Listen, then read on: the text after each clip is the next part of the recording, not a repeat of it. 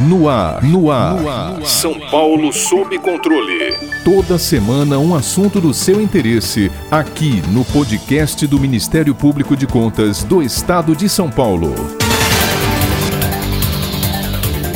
No terceiro episódio da nossa série sobre a nova Lei de Licitações e Contratos Administrativos, a 14.133 de 2021, trataremos das sanções administrativas, o exercício do poder punitivo da administração pública no âmbito das suas contratações. Na Lei 8666 de 93, as sanções administrativas estão dispostas no artigo 87, enquanto na nova lei a matéria está prevista no artigo 156. Apesar do conteúdo semelhante entre os dispositivos, a parte particularidades relevantes no novo diploma que devem ser abordados. E para nos ajudar a entender quais novidades são essas e suas consequências, conversamos agora com o Dr. Sérgio de Castro Júnior, chefe de gabinete do Ministério Público de Contas do Estado de São Paulo e especialista em Direito Administrativo pela Universidade Presbiteriana Mackenzie. Doutor, o artigo 87 da Lei 8666 de 93 prevê, no caso de inexecução total ou parcial do contrato, a aplicação de sanções ao contratado. Já o artigo 156 da nova Lei de Licitações impõe penalidades ao responsável pelas infrações administrativas. Qual o entendimento possível acerca da substituição do termo contratado presente no dispositivo do antigo regime pelo termo responsável da nova lei? Tal alteração amplia os sujeitos que podem ser penalizados pela administração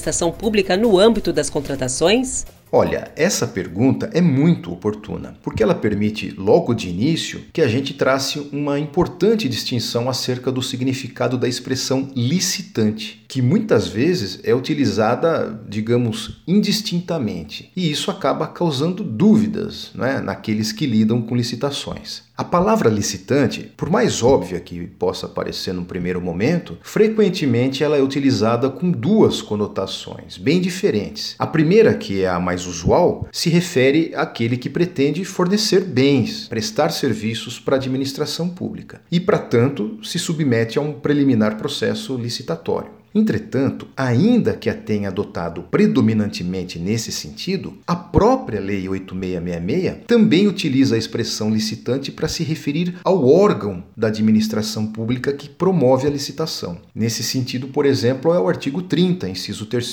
quando fala em comprovação fornecida pelo órgão licitante. O que acabou fazendo com que ao longo dos anos a gente passasse a ver a expressão licitante sendo utilizada tanto para se referir ao proponente proponente, como também ao órgão promotor do certame, o que acaba causando uma certa confusão. Então, talvez por esse motivo, a Lei 1433, em seu artigo 6, aquele que traz uma série de definições, no inciso 9 incluiu o conceito de licitante, optando por aquela primeira acepção, no sentido de que licitante é o fornecedor, não é o prestador de serviços para a administração. E ainda amplia o alcance dessa expressão, ao dizer que licitante é aquele que participa ou simplesmente manifesta a intenção de participar de um processo licitatório.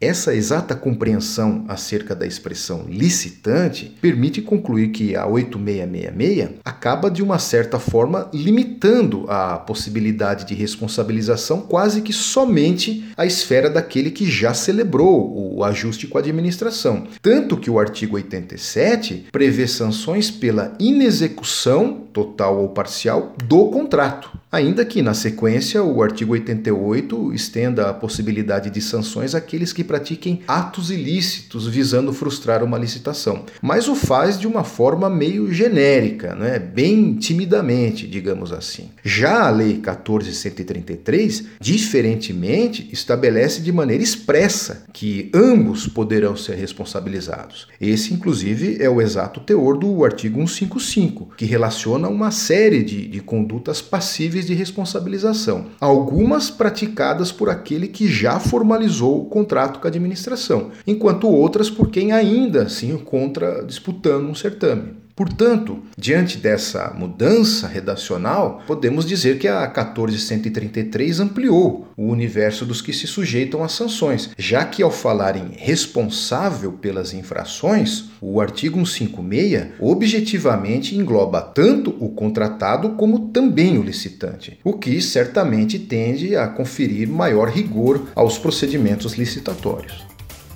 Diferentemente da antiga legislação, a nova lei de licitações discrimina quais sanções administrativas estão previstas para cada uma das 12 infrações listadas no artigo 155. Doutor, quais suas considerações sobre o incremento dado a essa disciplina? Tratava-se de algo realmente necessário?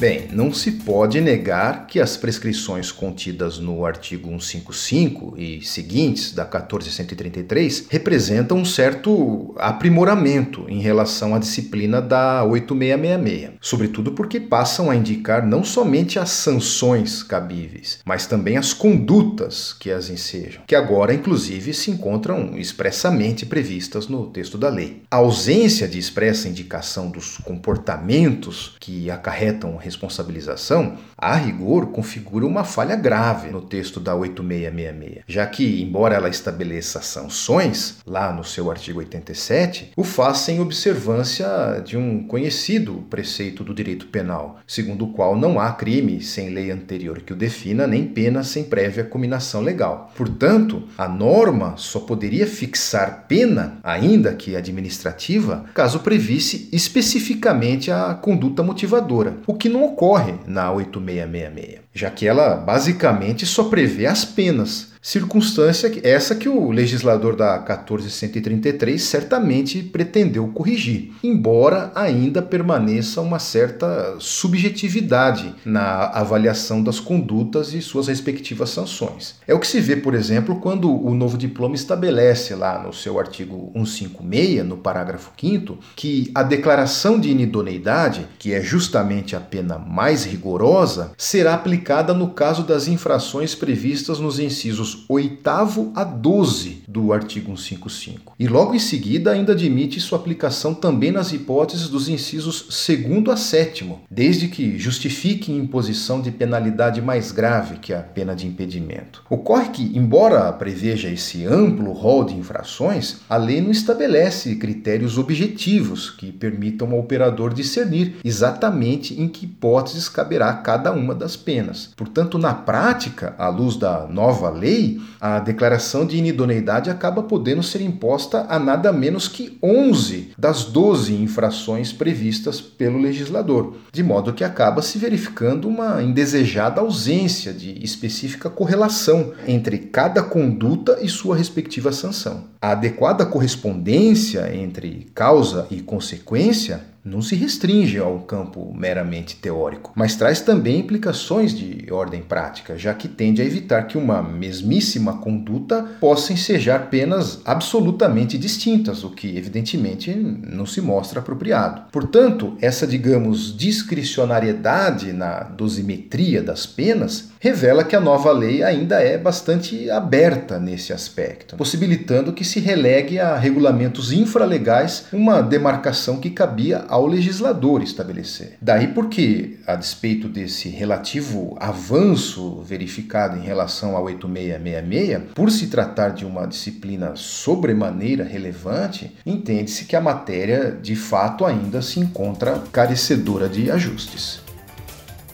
Os parágrafos 4 e 5 do artigo 156 da nova Lei de Licitações definem que as sanções de impedimento de licitar ou contratar e de declaração de inidoneidade serão válidas tão somente no âmbito da administração pública direta ou indireta, ocasionando debate sobre o real alcance na esfera dos demais poderes. Doutor, qual sua opinião sobre a interpretação desse dispositivo legal?